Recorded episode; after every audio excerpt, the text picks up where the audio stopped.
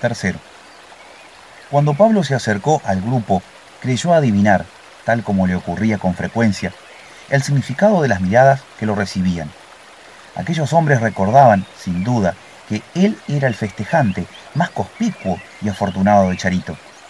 Pablo vestía sin reproche, olía a nardos en verano y fumaba tabaco importado. A menudo se creía observado por los demás, y esa sospecha lo animaba lo reprimía al mismo tiempo. Por eso prefería los colores grises y apagados en sus trajes y las corbatas sobrias.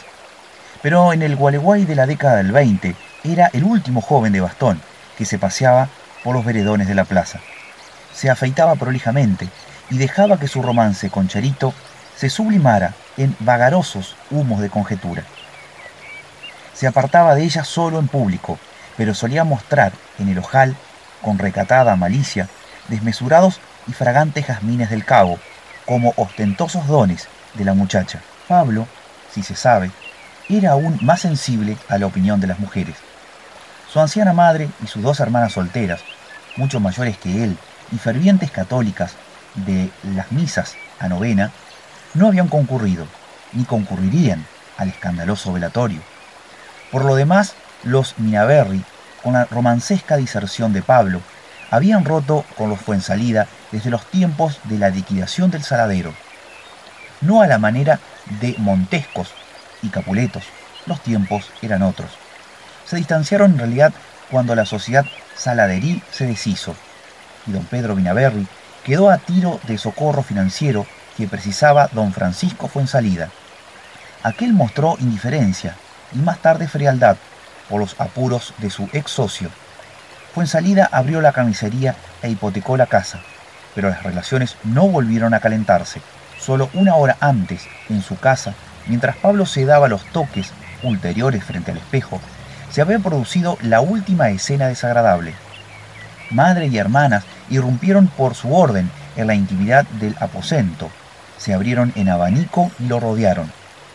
Pablo resistió la primera embestida con indiferencia y absorbido por las vueltas de su corbata oscura, fingió no haberlas oído entrar. Primero habló la madre, después las dos hermanas, por orden de edad, pero solo cuando la menor mencionó la herencia, los intereses familiares, de antiguos como amenazados por los Fuensalida, y la opinión del notario, Pablo se dio vuelta y las enfrentó. Mejor dicho, no las enfrentó, se dio por aludido. No le llevo mi hijuela de regalo, por el amor de Dios. Solamente voy al velorio de mi... del hermano de mi... Las tres mujeres, a coro, lanzaron una exclamación tan espontánea y fervorosa que Pablo no tuvo más que bajar la cabeza y decirles, ¿qué quieren que haga, por Dios? ¿Qué quieren ustedes? No contestaron. La madre se lanzó a llorar y sus hijas la imitaron. Antes de descolgar el bastón, Pablo las miró con tristeza y orgullo. Y ahí las muestras de toda su estirpe. Él era el último Minaberri. Don Pedro Minaberri les había legado una cuantiosa fortuna para ese medio. Infinidad de propiedades urbanas, dinero constante y sonante que provenía de la mitad del saladero y 10.000 hectáreas de tierra excelente que ellos arrendaban a buen precio. Los Minaberri no serían avaros, pero sabían vivir sobriamente. Los cuatro, repartiendo la renta en cinco partes y considerando una existente, desde que su importe ingresaba en el haber de su cuenta bancaria número 2. Los gastos de la casa. Pablo era el más gastador. Las mensualidades del club social y del jockey club la breve copa de coñac en las tertulias de la terraza y las nefastas escapadas con Gonzalo. El abono a un palco en el biógrafo y, Charito, ¿Charito? ¿Podría concebirse un flirt más barato y poco comprometedor? Pero ellas tenían sus razones para temer continuamente por la disgregación de las 10.000 hectáreas. Muchas fortunas, como las de los Fuensalidas, se habían esfumado en Gualeguay. En primer lugar, el derroche los gastos incontrolados y excesivos, los viajes a Europa, las francachelas cotidianas, el juego, pero la causa fundamental, en otros casos, habían sido las participaciones, las testamenterías inarmónicas y, como decía su mamá, los yernos y las nueras. Y ahí los peores enemigos de las fortunas, las más sólidas, pero ¿Y Charito? Ah, Charito era distinta. ¿Distinta? Caramba, dijo Pablo. Me voy, mamá. No puedo dejar de acompañar a... Las tres mujeres irrumpieron el llanto, mas solo para imitar un nuevo alarido tan estentorio y desgarrador que las mejores fibras de su estirpe vibraron y estuvo a punto de ceder. Dejó en suspenso la frase. ¿Acompañar a quién? Gonzalo era innombrable. Ya durante el almuerzo, madre y hermana se habían explayado en el análisis más severo de las circunstancias, de acción y de lugar en las que Gonzalo sucumbiera. En cuanto a Charito, Charito, pudo decir. ¿Ah? Volvieron a proferir las tres mujeres y se lanzaron a llorar otra vez en disciplinado coro. Ahí, a los umbrales de su dormitorio, se detuvo y las miró alternativamente. Se miraron. Ellas dejaron de llorar. ¿Se habían entendido? Los dolores supremos que la muerte expande originan toda clase de debilidades. Charito quedaría sola en aquel romántico y viejo caserón de la barroca puerta, de ancho patio abierto, a los plenilunios y de los jazmines del cabo. Sola, pues no podría llamársele compañía a la de aquel bruto de don Francisco. Viejo pecador, viejo amador y hereje, bebedor y sanguíneo, derrochón. Vivir con don Francisco era lo mismo que quedarse sola. Quedarse sola era lo mismo que precisar un marido. La vida de Charito apuntaba hacia un casamiento. El río lánguido de sus ojos oscuros, sus armas, apuntaban hacia Pablo, hacia la herencia de los Minaberri. Los ángeles de la muerte propician dóciles reflexiones, introducen y enredan en sutiles y delicados vínculos, sugieren engañosas inclinaciones a la generosidad.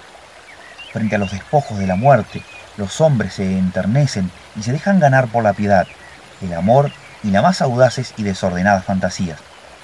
La muerte multiplica las fuerzas de la vida. Ella procrea, nos hace llorar. El llanto es increíblemente poderoso. Las lágrimas derrumban murallas de voluntad y tornan friables las rocas más tenaces de la determinación. Allí, ante los muy callados datos de la muerte, se formulan votos y promesas, se entablan compromisos, se conciertan alianzas, se jura por los huesos de. Los cuerpos ofrecen amarse hasta alcanzar los términos abismales del tiempo.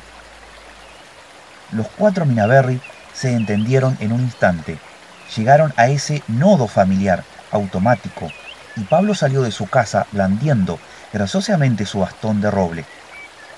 Sin perjuicio de la solemnidad del porte, su estado era luminoso. Veía claro. Todo él, desde el bastón a la galera y desde allí a los zapatos, era un estado de conciencia. Sin el precedente suceso familiar y llegando al velorio, debía reconocerlo, se había precipitado a la espontaneidad, pero la madre y las hermanas, garfios o ramazones de su linaje, a tiempo lo habían rescatado de la debilidad, de la ciega hidalguía. Por eso cuando llegó junto a los hombres, se creyó observado. Por suerte Charito no estaba allí, sino cumpliendo sus deberes de dueña de casa. Por suerte, sí, no eran más que caras masculinas las que debían enfrentar este Pablo acorazado y atento a su conciencia vigilante. A pesar de todo, solo pudo esgrimir con relativa tranquilidad el móvil y cambiante artificio de su bastón, de sus reverencias, de sus saludos y apretones de mano, por donde escapaba, como por un cable de descarga, buena parte del remanente sentimental. Las caras de los otros mostraron, durante los pésames, una molesta simpatía de esas que se destinan a futuros yernos, y que también los otros calculaban, confirmaban, sobre el terreno de los hechos, una personalidad en el momento de su secreta defección. Por suerte, dijo don Francisco, la vida sigue brillando en muchachos como este. El viejo fue en salida, lo abrazó impúdicamente. Los otros pensarían que don Francisco, ante la pérdida de Gonzalo, abrazaba en él a un hijo. Oh, la maldita vida, poderosa y eterna, que amenaza y compromete hasta en las proximidades de la muerte. Pablo soportó el abrazo con impecable estoicismo, pero su inexpugnable urbanidad dejó ver, no obstante, que había estado a un palmo de dejarse llevar por esa penetrante y enérgica efusión. Lo provisto, sin duda, se dijo, mientras respondía al abrazo con piadosa superioridad juvenil, no solo porque se sentía observado, sino porque se observaba a sí mismo, y también porque las lágrimas de don Francisco, las lágrimas paternales de don Francisco, le humedecían desagradablemente el rostro. No flaquearon entonces sus defensas. De lo contrario, el apretón de don Francisco, la mirada de los otros, el aroma de los jazmines y, ¡ay!, sus propios impulsos, lo hubiera arrojado ahí nomás, en brazos de Charito. Cuarto. La carta estaba concebida en un vergonzoso estilo sentimental y con los infantables errores de sintaxis. La carta se parecía, o en realidad figuraba, una melindrosa excavación en los secretos del alma. Una grosera intromisión en la entretela de su vida. Antes de atar el último párrafo, donde proveía excesos lacrimosos, volvió a mirar a su amiga, cuando ésta ya había reanudado su tarea en la máquina. Esta actitud de Charito, una actitud en cierto modo independiente, tal como puede ser la de pedalear e inclinarse ante una máquina de coser, más que el recuerdo de toda la vida, la de antes, y la que debió seguir el velatorio de Gonzalo, hizo estremecer a Pablo. Para peor, el último párrafo no era lacrimoso. Aquello podía ser el derrumbe. Plegó la carta y la metió en el sobre. La máquina de Charito pespunteaba el silencio. La negrita volvió de la cocina y le sirvió un mate largo y espumoso, con bombilla de plata. Pablo necesitaba esa pausa. Debía lograr, aunque fuera, una apariencia de serenidad. La negrita regresó a la cocina con el mate vacío. Pablo calculó que el ir y venir de la niña podría excusarlos de una conversación continua y a fondo, pero ¿qué ganaría con ello? El mate hilvanaría y desilvanaría la charla, sin contar con que Charito parecía demasiado contraída a la máquina. Pablo simuló haber olvidado la carta y dijo, Temo que estés trabajando mucho últimamente. Ya pronunciada, la frase se le antojó comprometedora. En efecto.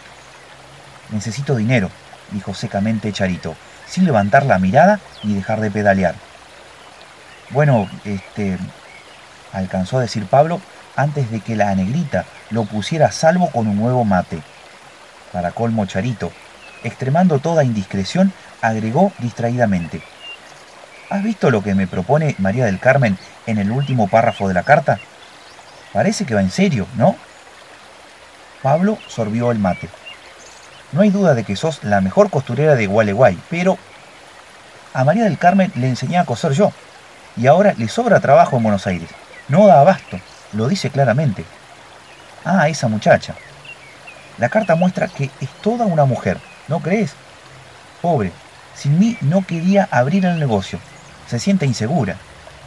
A Charito le ardían otra vez los ojos, y por eso levantó la vista. Pablo, tieso sobre una silla, no conseguía mover un solo músculo. La vida entera se le precipitaba. Un torrente de ideas, palabras y ambiguos recuerdos, una oleada de calor sombrío, de ánimo enlutado, junto a las explosiones ya maltrechas del ardor juvenil. Todo fluía en el mismo chorro impetuoso, y él rígido, callado, solemne. Sin embargo, lo primero es tu salud. Te noto cansada. Vuelvo a decir que necesito dinero, y no veo otro modo de conseguirlo que entregando rápidamente la costura. Además, a esa condenada confianza que le permitía hablar así, tan familiarmente y sin ningún recato. Porque los hombres, sobre todo las mujeres, se dejan ganar por esa vana presunción. ¿Por qué se acercan tanto unos a otros para después mostrarse la intimidad desnuda? ¿Por qué los seres humanos no son más solitarios, más discretos? ¿Por qué no los cerca el dolor, el fracaso, la pobreza, ni la vejez siquiera los aparta? Las palabras de Charito, a la vez que audaces y naturales, le parecieron a Pablo despojos, muestras inservibles, sobrantes del pasado.